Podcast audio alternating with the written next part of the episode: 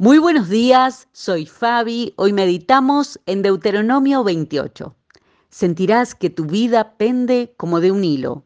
Por la mañana dirás, si tan solo fuera la noche, y al oscurecer dirás, si tan solo fuera el día.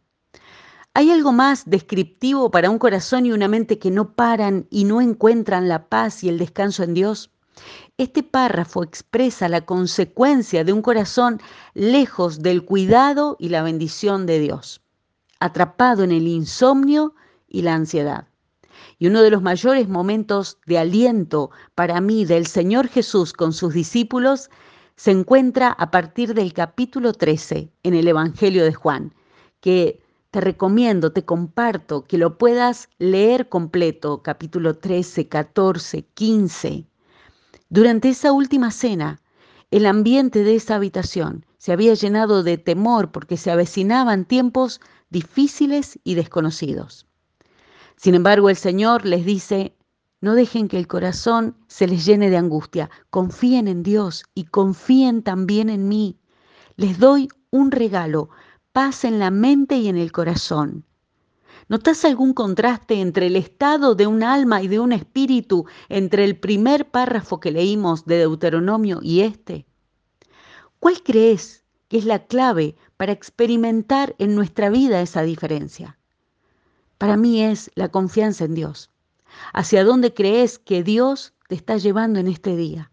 Porque cuando vamos tomados de su mano, inevitablemente avanzamos hacia su bendición cómo se vería lo próximo que tenés que hacer o decir o sentir con un corazón confiado en el amor y el poder del Señor. La ansiedad es una nube de tormenta que toma prestados problemas imaginarios del mañana y evita que veamos la copa de bendición que Dios vuelca hoy sobre nosotros. El Salmo 23 dice, me preparás un banquete delante de mis enemigos, me honrás ungiendo mi cabeza con aceite, mi copa se desborda de bendiciones. ¿Te das cuenta? La bendición de Dios es personal para cada uno de nosotros hoy. Por eso podemos elegir pasar este jueves con nuestra cara mirando a la esperanza o hundirnos en la arena movediza de nuestros miedos y falta de confianza en la fidelidad de Dios. El salmista termina diciendo, ciertamente tu bondad y tu amor inagotable me seguirán todos los días de mi vida. Que así sea en su nombre. Amén.